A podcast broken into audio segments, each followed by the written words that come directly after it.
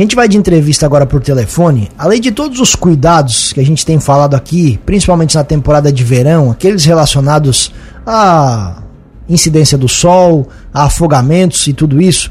Durante o verão, o número de acidentes de, com animais peçonhentos aumenta e aumenta bastante, tanto em áreas urbanas quanto em áreas rurais. Isso porque o aumento da temperatura favorece justamente a reprodução desse tipo de, desses tipos de animais. E quem vai conversar um pouquinho com a gente para passar as orientações sobre os cuidados que nós precisamos ter nesse sentido é a bióloga do Centro de Informação e Assistência Toxicológica de Santa Catarina, o CIATOX, a Tassiana Mara da Silva. Tassiana, bom dia, seja bem-vinda à nossa programação. Muito obrigado por ter aceito o nosso convite. Tudo bem? Tudo bem, bom dia. Tassiana, então explica pra gente, primeiro, essa incidência maior, o número de acidentes ele fica muito maior, né, com animais peçonhentos no período, e quais os cuidados que a gente deve ter? Você falou aí, o verão realmente é um período que esses animais têm maior atividade, saem mais para se alimentar, né? Então, o encontro com esses animais acaba sendo mais frequente. Os cuidados envolvem então, né, na, nas atividades que são que envolve a atividade rural ou de jardinagem, enfim, na, nas atividades eh, no meio ambiente, né, trilha, caminhada, sempre usar um sapato fechado, né, cuidar no horário que está sendo eh, feita essa atividade, porque esses animais têm uma, falando das serpentes, né, elas têm mais atividade nos períodos do amanhecer e do anoitecer, então cuidado nesses locais nos arredores da casa, sempre cuidar, não deixar entulho, restos de construção, né? Cuidado com o lixo que pode atrair roedores, que são os alimentos das serpentes, por exemplo. Então, né, tem vários é, cuidados que podem ajudar aí a, a evitar os acidentes. Quais são os tipos de animais peçonhentos mais comuns aqui na nossa região?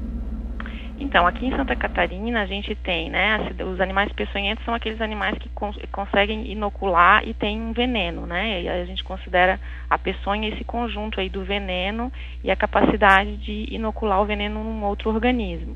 Então, a gente tem as serpentes, né, algumas espécies de serpentes peçonhentas, na nossa região principalmente as jararacas, várias espécies que a gente tem, e a coral, a gente tem as aranhas também, principalmente aranha marrom e aranha armadeira.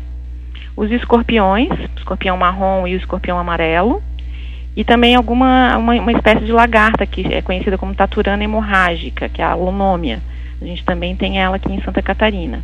Então esses são os principais, né? Depois a gente vai ter também ali alguns ah, animais aquáticos, né? Então peixes que podem ter peçonha, água viva também. Então são esses animais os que a gente maior uh, tem o maior número de atendimento aqui no estado. Perfeito. Ah, em sendo picado, quais deles têm maior gravidade? O que, que deve ser feito? Então, a primeira coisa que deve ser feita após um acidente com animal peçonhento é manter a calma, lavar a região afetada, né, a região picada, com água e sabão de preferência. Isso para todos os animais, com exceção à água viva, que é na água viva a gente não utiliza água doce e procurar, né, sempre um serviço médico mais próximo, de preferência tirando uma foto do animal que acometeu o acidente, porque isso vai ajudar no diagnóstico, né, e vai favorecer aí o, o atendimento correto, né, desse, desse acidente. Caso não seja possível, né, uma descrição aproximada do como é que era o animal também pode ajudar, ou até mesmo se não, não conseguiu visualizar, porque às vezes acontece acidente, por exemplo, numa área em que a pessoa só sente a picada, né, então área de, próxima de rio, ou um mato mais alto, enfim, a pessoa não visualiza. Então também é possível, né, de acordo com os sintomas que o paciente apresenta e alguns exames que são feitos é, é, pelo pelo serviço médico se chegar em que tipo de acidente que foi. Mas é bem importante, se puder tirar uma foto, né, sempre é bom, porque isso vai sempre ajudar no diagnóstico. Claro, e falando dos sintomas, Tassiana, imagino que eles sejam diferentes dependendo do, do, do animal né, que, que, que, atacou, mas normalmente quais são esses sintomas, o que, que acontece quando alguém é picado por algum tipo desse bicho? É, isso vai variar mesmo de acordo com, com o animal, né? Por exemplo, falando só das serpentes, para você ter uma ideia, né? Para a gente ter uma ideia, no caso da jararaca, ela dá um sintoma bem específico no local, uma, um edema é, aumentado, muita dor, pode ter sangramento no local. Se for picada de coral, já não tem esse sintoma, então é, são, são diferentes. No caso da aranha marrom, a gente tem uma lesão que algumas horas após a picada, a picada é quase indolor, não é perceptível na hora. Daí depois, algumas horas da picada, pode aparecer uma região com mais enegrecida, mais escurecida, um edema também na área.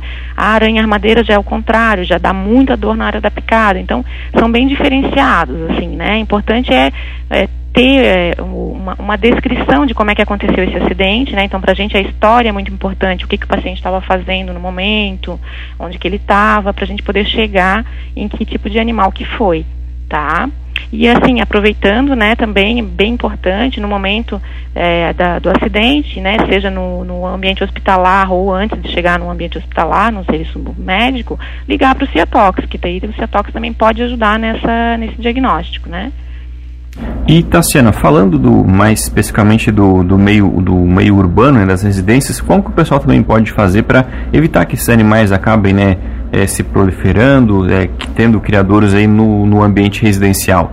Isso, a gente estava falando no início, né? Então, nos, cuidados com, com prevenção pessoal, né, usar os, equipamentos de proteção individual, luva, bota, sapato fechado, enfim, na casa a gente também tem que ter esses cuidados. Então, tanto no domicílio, intradomicílio, dentro de casa ou fora, né, nos arredores da casa, é importante a gente estar tá mantendo sempre o ambiente, agora principalmente nessa época do, do do verão, é, tirar entulho, o resto de construção que favorece o abrigo desses animais, cuidar do lixo dentro de casa.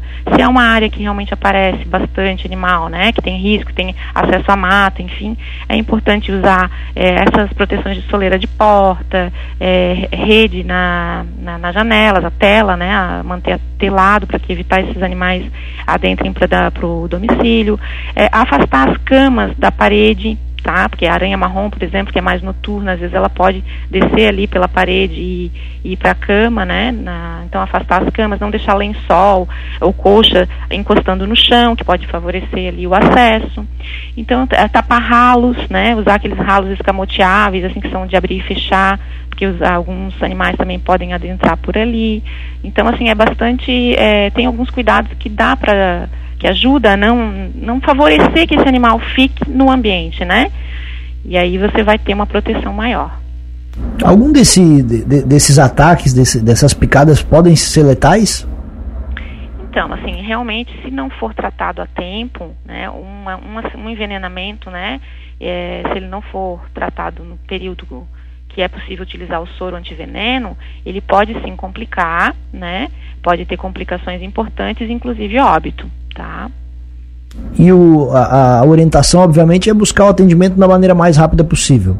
Isso, de, de preferência o mais rápido possível, é, no mais próximo possível também, né? Importante lembrar que o soro antiveneno para esses animais peçonhentos a gente encontra de forma gratuita nos hospitais públicos, né? Então é importante sempre já se encaminhar para um hospital público, tá?